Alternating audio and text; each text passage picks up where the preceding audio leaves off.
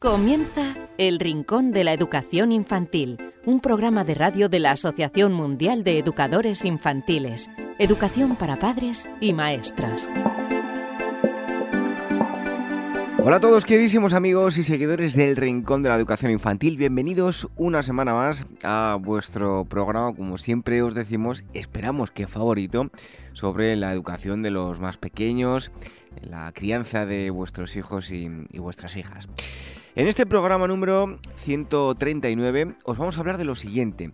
Vamos eh, a tener con, todos vosotros, para que disfrutéis de las palabras de eh, Rosa Jové, ella está especializada en educación infantil, tiene una, clínica y eh, es la creadora de un método, si se puede llamar así, que nos va a dar cuenta de, ello en los próximos minutos.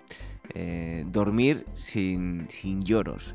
Así que mm, eh, hablaremos de eso y también de cómo conseguir o intentar por lo menos una crianza feliz. ¿Cuáles son las demandas de los más pequeños que muchas veces eh, estamos ahí en una línea y no sabemos cuándo debemos em, darles lo que quieren y, cuándo no, cuándo pensamos que es chantaje emocional y cuándo son necesidades. De todo ello vamos a hablar con em, esta primera invitada, con Rosa Jové. También contaremos con la presencia, como siempre, de la psicóloga Elvira Sánchez, que nos acerca estudios relacionados con la mm, educación infantil, también alguna que otra mm, curiosidad. Os recordamos cómo nos podéis escuchar. Tenéis diversas formas de hacerlo. A través de los Tenéis diversas formas de, hacerlo. A través del canal de YouTube de la Asociación Mundial de Educadores Infantiles, a través de las plataformas de podcast, en iVoox, en iTunes, en Spreaker, en eh, Spotify, también a través de Radio Sapiens, donde todas las semanas emiten nuestro programa. Y si no estáis suscritos a los boletines, por cierto que son gratuitos, de eh, Amigo AEC, de la Asociación Mundial de Educadores Infantiles, podéis hacerlo y eh, semana tras semana vais a recibir a quien entrevistamos en cada nuevo programa del Rincón de la Educación Infantil. También si queréis contactar con nosotros podéis hacerlo a través de la siguiente dirección de correo electrónico rincóninfantil.org. Pues comenzamos este nuevo programa del Rincón de la Educación Infantil. Recibido un fuerte abrazo de este humilde servidor que os habla, David Benito, y en un momento hablamos de crianza feliz con eh, Rosa Jove. Red de docentes comprometidos con la paz. La educación sin valores solo convierte al hombre en un demonio más inteligente. Por ello, AME ha puesto en marcha este proyecto. Un docente comprometido con la paz es un profesional de la educación infantil o primaria que sabe y cree que la docencia es la tarea que más puede transformar la sociedad y que quiere conseguir un mundo mejor, más justo, más equitativo, más amable y en consecuencia más feliz. Apúntate y forma parte de la red de docentes comprometidos con la paz. Es gratis y solo tiene ventajas. Visita la siguiente web uaece.org barra docentes comprometidos. Como dijo Nelson Mandela, la educación es el arma más poderosa que puedes usar para cambiar el mundo. Red de docentes comprometidos con la paz. El Rincón de la Educación Infantil, la radio de la Asociación Mundial de Educadores Infantiles.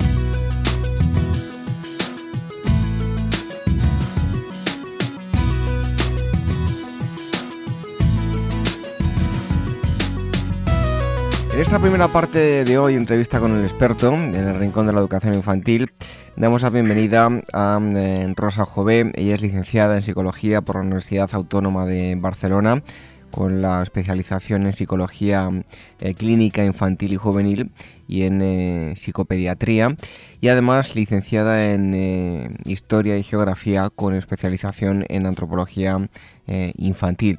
Es autora de, varios libros, entre ellos uno interesantísimo llamado Dormir sin lágrimas, que también vamos a hablar de eso, y La crianza feliz, que en definitiva eh, también haremos alguna que, otra pregunta sobre este asunto. Rosa, muchísimas gracias por estar aquí con nosotros en el Rincón de la Educación Infantil. Nada, gracias a vosotros.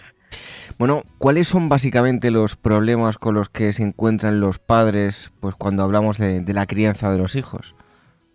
Ah, bien, hay unos cinco pilares cuando los niños son pequeños. básicamente está pues el apego, eh, si está conmigo, si no está conmigo, si le estoy mal criando y tal. La alimentación, la alimentación, tanto la lactancia como después la alimentación es un tema que también les preocupa mucho. El sueño, como no, el control de esfínteres y las rabietas. Yo creo que estos es el top ten. Estos cinco puntos son los, los principales cuando los niños son pequeños que preguntan los padres. Por lo general, eh, los padres somos, somos poco pacientes. No, yo creo que los padres tienen mucho aguante. Lo que pasa es que no se trata de que tengan aguante, a veces es cuestión de solucionar el problema. Entonces te encuentras los dos casos. Yo creo que los padres aguantan mucho, pero cuando ven que no se soluciona el problema con el tiempo, pues a veces se desesperan, que tienen toda la razón del mundo, ¿no? Entonces no es cuestión de aguantar, ya está bien tener paciencia, ya me parece bien, y en muchos casos con la paciencia hay bastante, porque el tiempo lo soluciona, pero no es lo único que se puede hacer, no es cuestión de paciencia. Eh, muy a grosso modo, porque claro, tienes un libro y, seguro que bueno, pues hay muchos matices, ¿no? Pero eh, grosso modo, ¿cuáles son los los, bueno, los pilares o las claves para una crianza feliz? Pues yo siempre digo que amor, amor, amor, amor, amor, amor, amor, amor y al final un poco de paciencia, ¿vale? Sí, eso es verdad. Eh, eso sería la base. O sea, sí que la base es tomarse las cosas con filosofía, con mucho amor y con mucha paciencia, pero no solo eso. Eh, hemos de explicar que la mayoría de los casos sí que es verdad que si los padres no pierden la paciencia y actúan de una forma muy comprensiva hacia el niño, solo paciencia no vale. ¿eh? de una forma muy comprensiva, la mayoría de las cosas se solucionan. Pero eso no quiere decir que no existan las patologías. A veces, por mucho amor que le pongas o mucha paciencia, pues hay alteraciones que hay que eh, solucionarlas de otra manera. Pero como base me parece perfecta esa. Em, en ocasiones, y yo hablo también desde, desde mi experiencia, ¿no? que soy eh, padre de, mellizas que tienen casi casi dos años, nos cuesta captar los mensajes que nos envían los pequeños, por ejemplo, con el llanto. Muchísimo. Eh, yo pienso que empezamos ya desde que nacen, a veces, no en todos los casos evidentemente, a tergiversar lo que dicen. Eh, cuando un niño llora, yo siempre digo que es porque pasa algo. Vale, que nosotros no veamos eso como importante es otra cosa, pero en su mente infantil sí. Yo cuando tengo hambre no lloro. Eh, bueno, pues dentro de una hora me toca cenar, pues ya me espero, ¿no? Pero los niños no, cuando tienen hambre lloran. Y lloran como si no hubiera un mañana. Y cuando tienen una molestia, lloran. ¿Por qué? Porque su única forma de solucionar esa molestia es haciéndole ver al adulto que lo cuida que entonces tiene una molestia para que se la solucionen. No tienen otro lenguaje hasta el año y pico. ¿Eh? La única manera que tienen es el llanto. ¿Qué pasa? Que muchas veces las consignas que se dan a los padres cuando llora un niño es no le hagas caso, ya se le pasará, eso lo hace para llamar tu atención, tal y que cual. Y en ese momento, aunque no nos demos cuenta, se está interfiriendo la comunicación padres-hijos. A veces muchos padres se quejan en la adolescencia, oye, es que mi hijo y yo no nos entendemos, la comunicación no va bien. No, no, no va bien ahora. Ya no fue bien casi desde que nació. Cuando un niño llora es que le pasa algo y hay que atenderlo y hay que mirar a ver si se lo podemos solucionar. Bueno, ahora te vamos a preguntar sobre este asunto, eh, pero antes algo que, resulta sorprendente, ¿no? Y un niño o niña que se siente querido eh, ya no solo a nivel emocional, sino que a nivel eh, físico tiene beneficios, ¿no? Hombre, muchísimo. El cariño, la cantidad de afecto y de contacto que recibimos desde el momento en que nacemos, es lo que hace que un adulto sea psicológicamente sano y apto para vivir en sociedad. Se han hecho cantidad de estudios con niños criados en orfanato, niños criados en situaciones pues que no han tenido esa figura amorosa a su lado y evidentemente las secuelas han sido muchísimas. Em, los niños están aprendiendo eh, y muchas veces los padres eh, no nos damos cuenta de ello, ¿no? Eh, eh, algunos, eh, alguna vez se te escapa un grito, eh, en fin, que tenemos que tener muy claro que ellos están aprendiendo, que no hacen las cosas porque sí, ¿no? Exacto. Yo entiendo que a los padres a veces en un momento de desesperación, perdón, se les pueda escapar un grito, pero deberíamos intentar que no se nos escapara, Cuando una persona aprende, evidentemente hay fallos. Eh, todos sabemos que empezamos a andar y tropezamos, empezamos a comer y no tragamos bien, empezamos a escribir y hacemos mala letra. Cualquier cosa que se hace al, principio, eh, los chicos de 18 años que empiezan a, a sacarse el carnet de conducir, evidentemente el primer día no lo hacen bien, no están para examen. Bueno, entonces lo que no podemos hacer es gritarles o lo que no podemos hacer es desesperarnos. Hay que entender que el niño que está en pleno aprendizaje durante toda su infancia, pues evidentemente que habrá momentos en que no va a hacer las cosas bien, pero entra dentro del proceso de aprendizaje, claro. Oye, Rosa, muchas veces los padres quieren correr mucho, eh, quieren que sus hijos aprendan eh, mucho eh, antes de lo previsto, si, si es posible, y debemos tener claro que cada cosa tiene su tiempo, ¿no? Sí, el forzarles cuando yo siempre digo que con los niños la frase cuanto antes mejor no es cierta. En el momento adecuado sí. ¿Vale? Es importante, en el momento adecuado, entonces dedícate, pero antes no. Por ejemplo, a nadie de los que nos escucha eh, se le ocurriría enseñar a leer a un recién nacido todos sabemos que es tiempo perdido. Es más, si lo hiciéramos, que desde el momento en que nace le enseñáramos a leer y le forzáramos cada día, cuando llegarían los tres años o los cuatro, que es cuando empiezan a leer, ese niño ya no querría ver ni una letra. Entonces, cuanto antes mejor no, ahora en el momento adecuado sí. Entonces, no forcemos, vigilemos cuáles son los momentos más adecuados para nuestro hijo, que a veces varían de un niño a otro, y entonces sí, podemos hacer las cosas, pero sin correr y sin intentarlo hacerlo cuanto antes. Nos hablaba Rosa de, esos pilares básicos, de las preocupaciones que tienen los, los padres, como son las rabietas, el, apego, el control de esfínteres, eh, la alimentación, el sueño. Y el sueño, eh, bueno, yo creo que es, eh, se lleva el, el, premio gordo porque, bueno, pues provoca muchas veces que los papás tengan mucha menos paciencia, en fin, que les cambie el carácter. Em, hay muchas corrientes, ¿no? Eh, tú tienes el método de dormir sin lágrimas, otros consideran, y ahora te vamos a preguntar por ello, que hay que dejar a los niños eh, que lloren, incluso que, devuelvan del berrinche que se llevan. ¿En qué consiste dormir sin lágrimas? Dormir sin lágrimas exactamente, yo siempre digo que no es un método, no es que yo tenga unas directrices que las hagas y tal y que cual. Nosotros en Dormir sin lágrimas, o al menos en el libro, lo dividimos en tres partes. El primero es explicar qué es el sueño y qué es lo que puedes esperar a cada edad.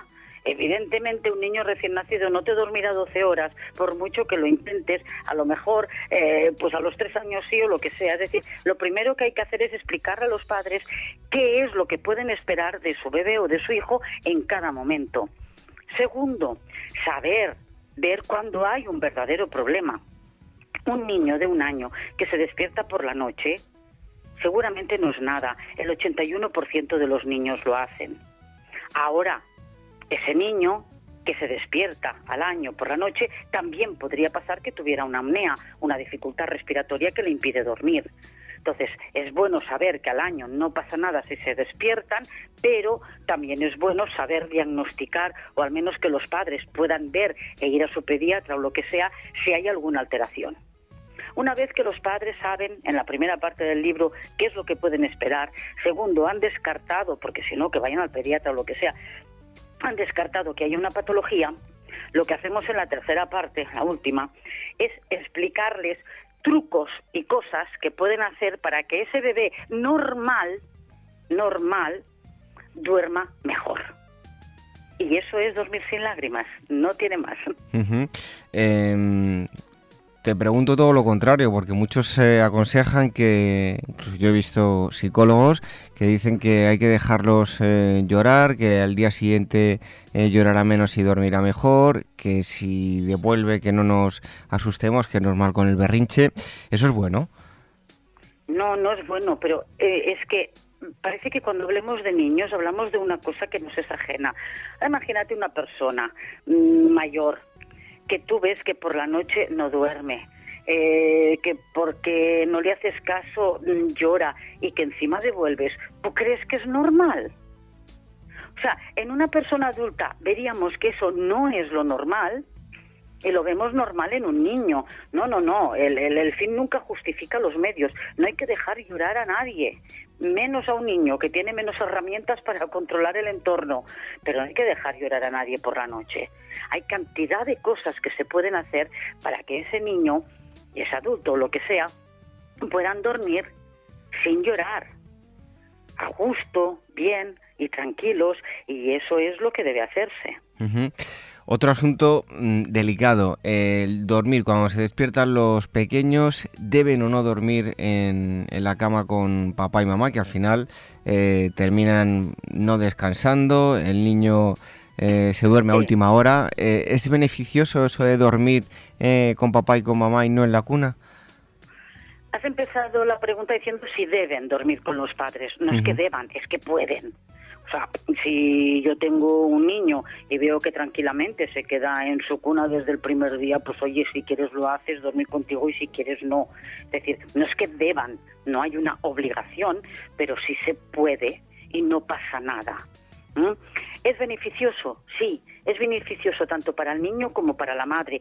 Y digo madre porque normalmente cuando son pequeños la mayoría toman teta teta por la noche y en eso pues solo puede ayudar la madre. Por eso normalmente en estos casos hablo de, beneficios para la madre. Los padres en general, si duermen con su hijo, verán que se despierta menos, es más rápido, más fácil atenderlo sin tenerse que levantar, etcétera, etcétera. Con lo cual, ventajas para los padres. Pero es que además hay cantidad de estudios que demuestran que los niños que duermen en compañía también duermen mejor y de mayores tienen menos insomnio. Hay muchos sitios de este mundo, como por ejemplo Japón, que es un país avanzado, no vamos a hablar de países del tercer mundo, vamos a hablar de países avanzados, en donde lo normal, en un 90%, es que los niños duerman con sus padres. No, no cuando son bebés, cuando son bebés y cuando son mayores, allí las familias duermen juntas no vamos a decir que los japoneses sean ni un país atrasado ni un país que tengan más problemas eh, esos individuos cuando están en la etapa adulta, ¿no? O sea, no pasa nada, se puede, claro que se puede, es beneficioso, sí, hay la obligación, bueno, cada uno que haga lo que quiera. Bueno, eh, yo recuerdo eh, que bueno, los consejos que te da el pediatra, incluso el mismo pediatra ya te dice, bueno, esto es la teoría, otra cosa es la, la práctica. Eh, por ejemplo, a la hora de despertarse y darle un biberón a, mi, a mitad de la noche. Yo recuerdo uno de los pediatras que nos decía, de eso nada, acostumbrarle a, a, que no, le dais agua y si quiere leche que se espera por la mañana. ¿Es bueno, es malo el acostumbrarle a darle un biberón de leche cuando se despierte, ya cuando tiene una cierta edad? Yo creo que los padres no hay ninguno que acostumbre al niño a darle un biberón por la noche. Es el niño el que lo pide. Y si lo pide, es que lo necesita, sea por hambre, sea por sed, sea porque está calentito y le vuelve a dormir con facilidad y le relaja, sea lo que sea. En muchos casos, no en todos, en muchos casos sí que es por hambre. ¿Vale? Y entonces, porque no todo el mundo, mm, cuando son pequeños, los bebés, todo el mundo sabe cuando nacen que comen pues, cada dos, tres horas, muy, muy pronto. ¿Por qué? Porque no, no pueden estar eh, 12 horas o 8 por la noche sin comer, o por el día, 4 o 5 horas. No, no se puede. Ellos regulan eso de otra manera.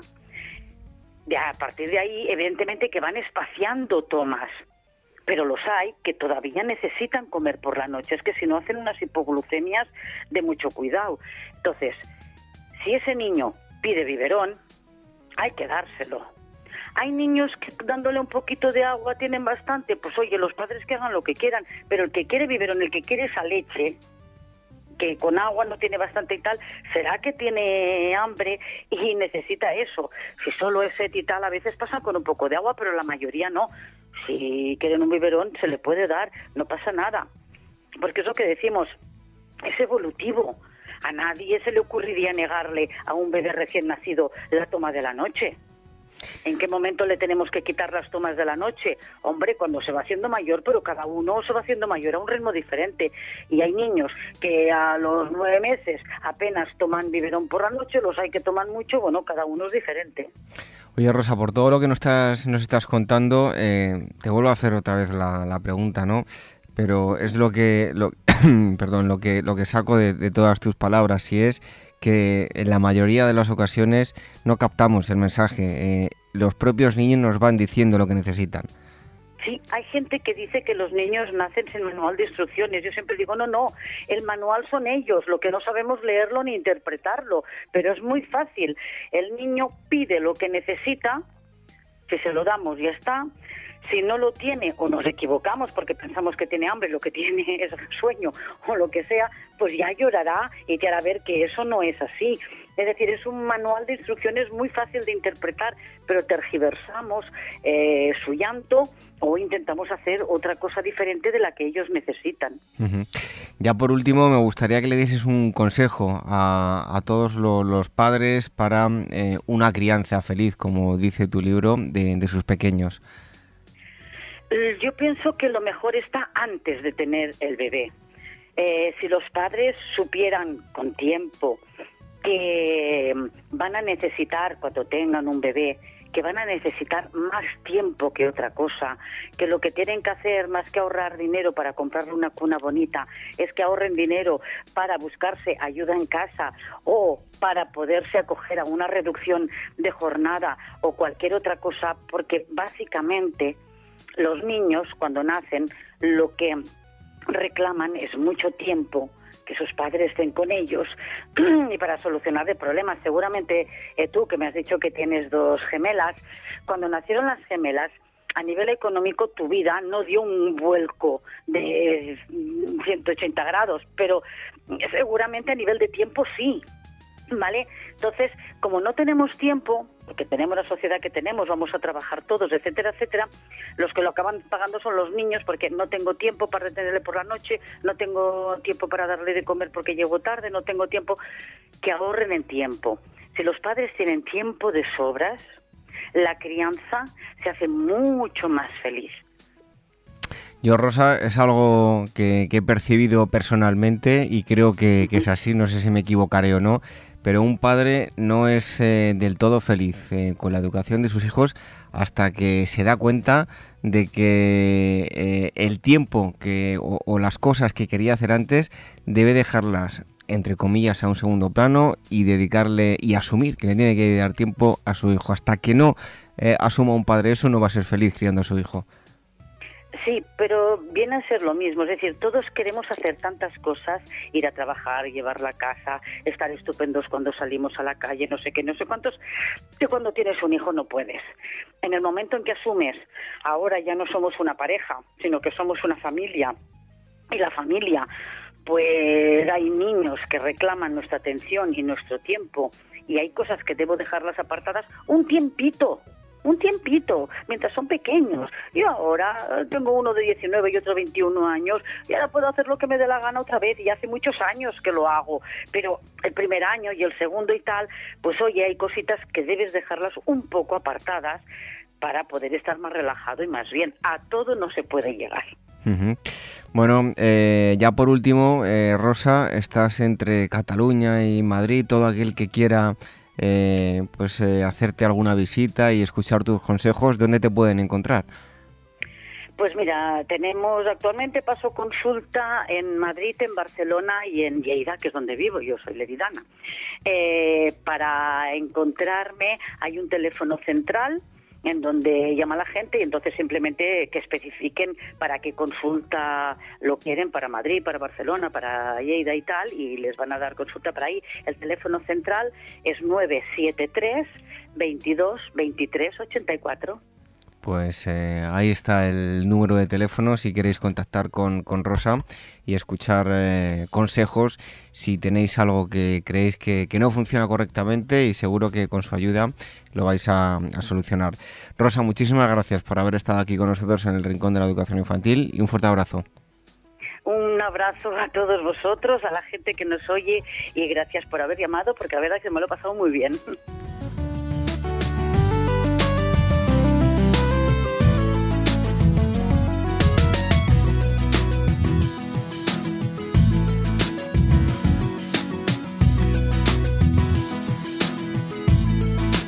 El Rincón de la Educación Infantil, la radio de la Asociación Mundial de Educadores Infantiles.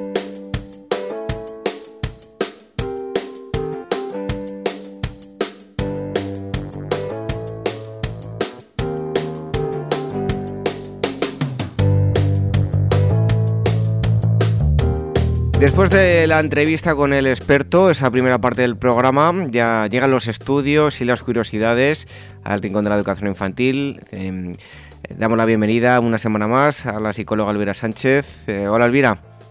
Pues un placer como todas las semanas. ¿De qué nos vas a hablar hoy?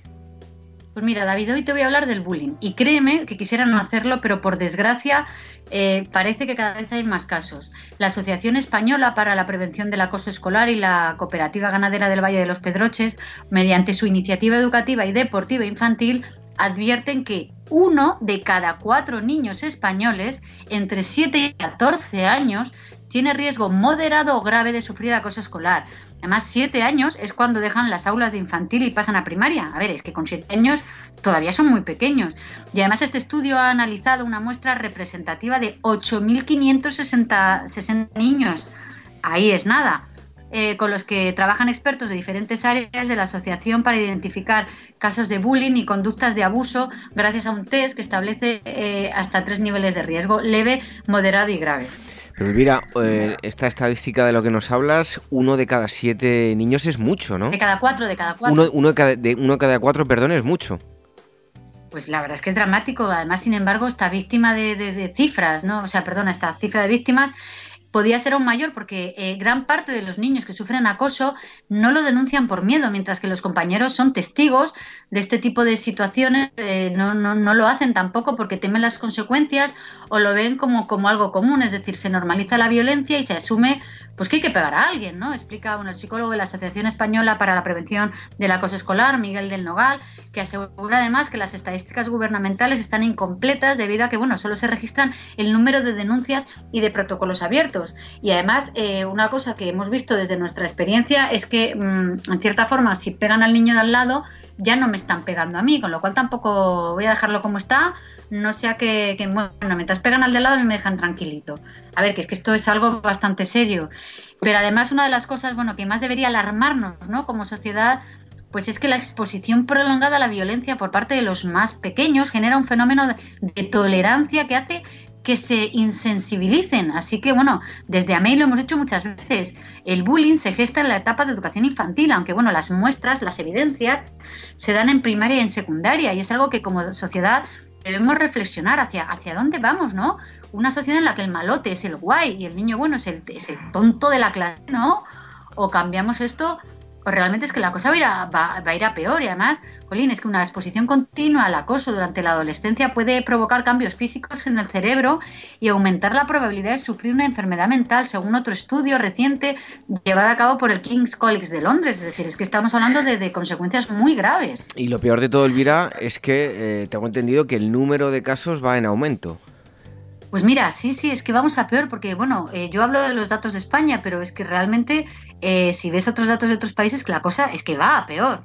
Mira, desde en España eh, se han registrado un total de 5.500 casos de acoso escolar entre 2012 y 2017, según datos del Ministerio de Educación, la Policía Nacional, la Guardia Civil y varios cuerpos de policía local. Pero es que solo en, el, en 2017 se contabilizaron hasta 1.054 casos, una cifra superior a cualquiera de los cinco años anteriores. O sea, es que, realmente son datos, son datos alarmantes y como nos decía el psicólogo del que te hablaba antes, estos son solo los que se denuncian, los que, los que llegan a, conocimientos de lo, bueno, del Ministerio, Policía Nacional, Guardia Civil o Policía Local. A ver, y además el, segundo, el tercer estudio sobre el acoso escolar y ciberbullying elaborado por la Fundación ANAR y la Fundación Mutua Madrileña en 2017, las agresiones fueron además más violentas y prolongadas en el tiempo respecto al año anterior. Oye, Elvira, ¿y cuáles son los efectos del bullying en los niños? Pues mira, está demostrado que el entorno y el ambiente influyen en nuestro sistema nervioso y en el desarrollo de nuestro cerebro, según, bueno, según apunta la profesora de estudios de psicología y ciencias de la educación de la, de la Universidad Abierta de Cataluña.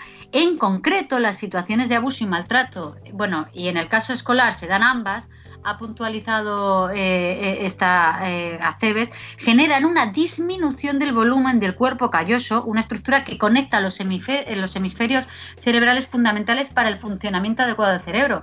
Y por otra parte, también puede provocar una alteración en la corteza prefrontal, que afecta a las facultades de resolución de problemas y a las habilidades de gestionar emociones. De hecho, si no hay un tratamiento y un apoyo adecuados, se ha comprobado que los niños que sufren acoso pueden tener más posibilidades de padecer problemas de salud mental, como depresión y ansiedad, predisposición a autolesionarse, trastornos postraumáticos y miedos patológicos asociados al desarrollo y la conexión entre el hipotálamo y el hipocampo relacionados con, con respuestas cardiovasculares ante estímulos peligrosos, así como el condicionamiento del miedo. O sea, ahí es nada, es que esto no es un juego de niños.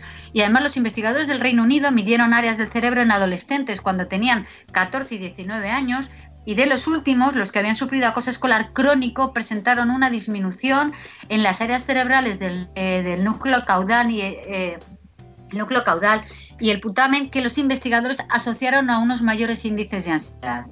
Vamos, que es que los efectos del bullying mm, van más allá de bromas, de, de risas entre compañeros o de cosas de críos. Es que estamos hablando que afecta los efectos a largo plazo son, aparte de psicológicos, es que también son a nivel del desarrollo cerebral. Bueno, eso en, eso en cuanto al, bullying, pero nos trae más cosas, ¿no, Elvira?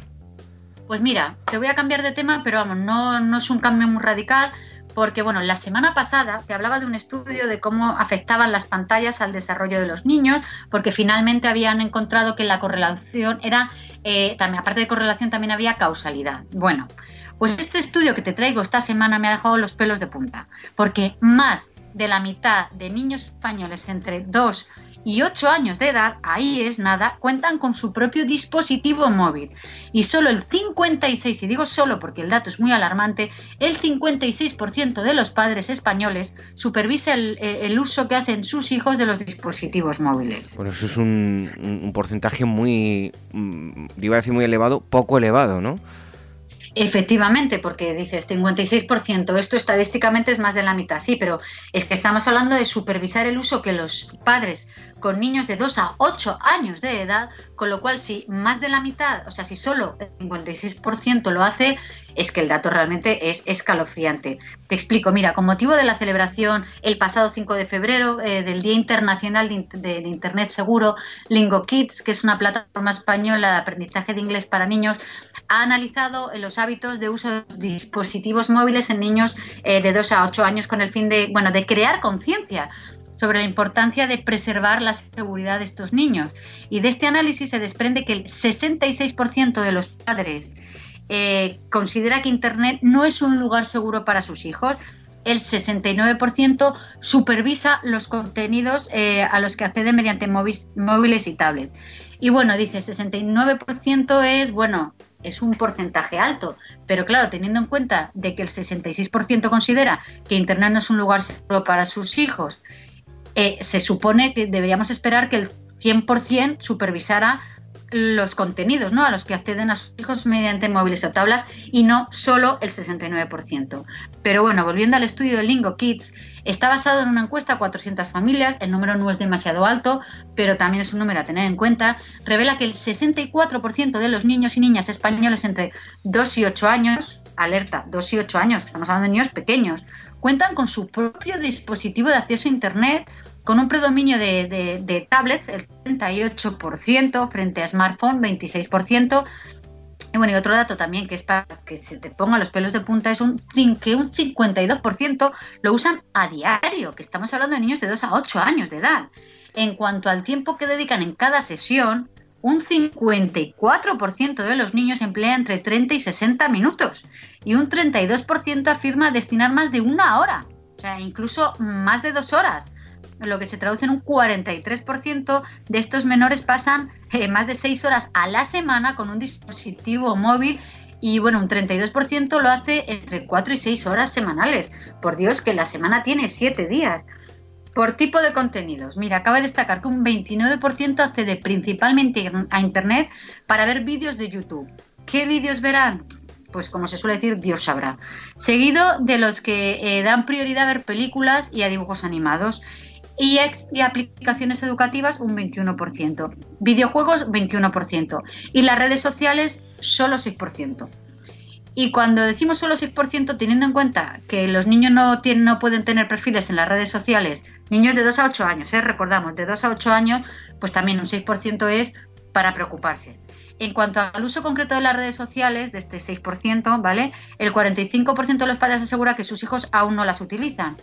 Dato que pone los pelos de punta teniendo en cuenta la edad de los niños. ¿Sabes? 45% dice que sus hijos aún no las usan, con lo cual hay un 55% de niños de, de 8 años, que yo entiendo que serán más los de 8 que los de 2, pero aún así, que estamos hablando de niños de 8 años, que es que es ilegal que tengan acceso a las redes sociales, bueno, a perfiles en las redes sociales. Pero bueno, sin embargo, también hay datos más o menos positivos, que un 33% considera eh, que no disponen de la información necesaria para utilizar Internet de forma segura y un 22% de los padres se muestra confiado en que sí cuentan con la información adecuada. Recuerdo la edad, de 2 a 8 años. Ahí es nada. Pues yo recuerdo que cuando era pequeño el peligro estaba en que te dejaban en la calle y a saber dónde te ibas. Hoy esos peligros son los mismos, eh, solo que los tenemos eh, justo a nuestro lado, en nuestra propia casa y pueden pasar sin que nos demos cuenta. Los padres de niños tan pequeños deben controlar lo que hacen, ¿no, Elvira? A ver, es que es que es obvio, antes cuando éramos pequeños nuestras redes sociales eran pues los vecinos del barrio, que dentro de lo que cabe, bueno, era relativamente controlado, ¿vale? Lo que pasa es que, podíamos hablar en una tarde con 20 personas como mucho, bueno, 20 tirando por lo alto, pero es que ahora lo podemos hacer con 200 en una hora. Las cosas, los números han cambiado y el perfil es completamente distinto. Tus amiguitos del barrio, que quieras que no, mm, dentro de un orden estaba relativamente controlado, a anchas Castilla, como se dice en España, o, amplia es la red. Yo es que lo pienso, yo cuando leo estos estudios que te traigo, yo, a ver, pues también no puedo evitar, soy madre de tres niños y yo digo, madre mía, es que la mía tiene ocho años y es que no me la imagino eh, utilizando esto, los dispositivos electrónicos por libre con todo lo que hay, ¿no? Todo lo que hay y bueno, que en su día tendrá que obviamente enfrentarse a eso pero, pero con ocho años y además con, unos porcentajes que no son del 99,9% de padres que estén controlando lo que ven, pero bueno, yo sigo con este estudio, ¿vale? La encuesta analiza también las condiciones eh, en las que se realiza el uso ¿no? de este tipo de dispositivos, que es lo que hablábamos. Pues en este sentido, el 56% de los padres afirman que suelen acompañar al menor mientras utiliza la tablet o el smartphone, mientras que un 36% reconoce que se limita a preparar eh, los contenidos que el niño le solicita y después dejan de estar pendientes. Y el 8% restante de los niños, bueno, de los padres de los niños, dice que se encargan ellos mismos de buscar el contenido que quieren ver. Bueno, yo ante estos porcentajes digo, mira, al menos parece que los padres, bueno, pues son sinceros, ¿no? Por otro lado, bueno, consultando sobre la edad adecuada para dejar que los niños utilicen los dispositivos sin necesidad de supervisión, a lo loco, el 44% de los padres consideran que deberían ser a partir de los 14 años. No obstante, el 19% reduce la edad a los 12, 12, 14 y el 17% habla de 10, 12 años y solo un 20% sitúa este momento por debajo de los 10 años. Yo entonces lo que hago es decir, vamos a ver, el 8% que te comentaba antes de los niños se encargan ellos mismos de buscar el contenido que quieren ver. Y el 20% dicen que el momento de que los niños busquen a su libre, que son, es el 20% de los que dejan que sus, que, o sea, que sitúa el momento de buscar por sí solos por debajo de, de los 10 años. Aquí, vamos a ver, no es que los datos no cuadren, es que al final eh, muchas veces delegamos a nuestros hijos, les damos más responsabilidades o quizá pensamos eh, que pueden hacer las cosas mejor de las que lo pueden hacer.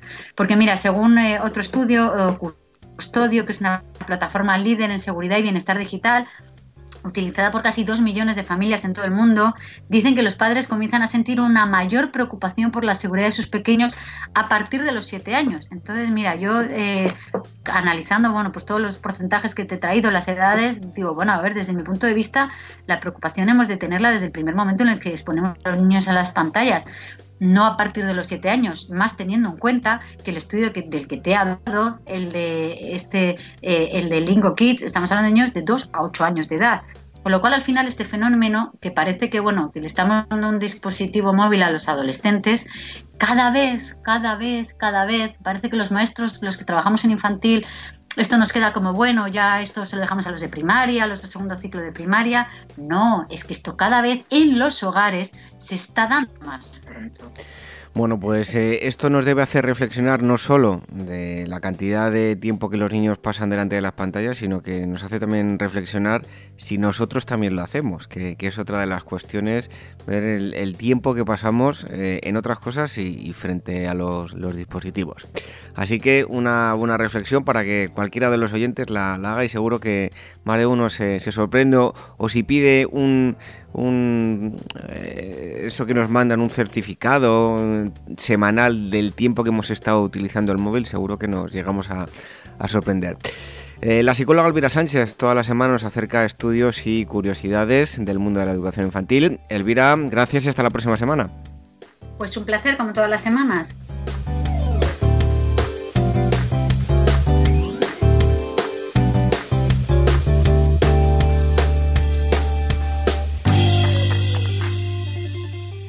Red de docentes comprometidos con la paz. La educación sin valores solo convierte al hombre en un demonio más inteligente. Por ello, AMEIWAECE ha puesto en marcha este proyecto. Un docente comprometido con la paz es un profesional de la educación infantil o primaria que sabe y cree que la docencia es la tarea que más puede transformar la sociedad y que quiere conseguir un mundo mejor, más justo, más equitativo, más amable y en consecuencia más feliz. Apúntate y forma parte de la red de docentes comprometidos con la paz. Es gratis y solo tiene ventajas. Visita la siguiente web uaece.org barra docentes comprometidos. Como dijo Nelson Mandela, la educación es el arma más poderosa que puedes usar para cambiar el mundo. Red de docentes comprometidos con la paz. por la educación. El Rincón de la Educación Infantil, la radio de la Asociación Mundial de Educadores Infantiles.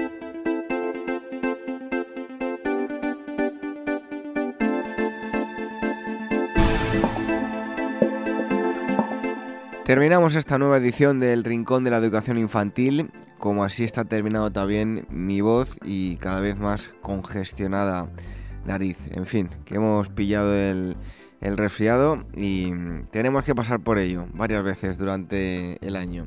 No hay otra. Así que no queríamos faltar, eso sí, a la cita con el, Rincón de la Educación Infantil. Hemos hablado con eh, Rosa Jové sobre crianza feliz, sobre si debemos dejar o no eh, llorar a los niños pequeños eh, y sobre las demandas que, tienen, si debemos darle todo, si debemos cortar de raíz, en fin, son muchas dudas las que tienen los padres en torno a, cómo deben actuar ante diferentes situaciones de los más pequeños. Em, también hemos tenido a la psicóloga Elvira Sánchez que nos ha acercado em, curiosidades eh, y estudios sobre la crianza de, los más pequeños, de la pedagogía. Y os recordamos que nos podéis escuchar de diversas formas, a través del canal de YouTube de la Asociación Mundial de Educadores Infantiles, a través de mm, las plataformas de podcast, en iVoox, en iTunes, en Spotify y en Spreaker. También todas las semanas Radio Sapiens emite nuestro programa. Y si queréis, eh, si queréis contactar con nosotros, tenéis una dirección de correo electrónico rincóninfantil.org. Nos despedimos hasta dentro de siete días. La próxima semana estaremos aquí con eh, más cosas en el Rincón de la Educación Infantil. Hasta entonces, que seáis muy felices. Adiós.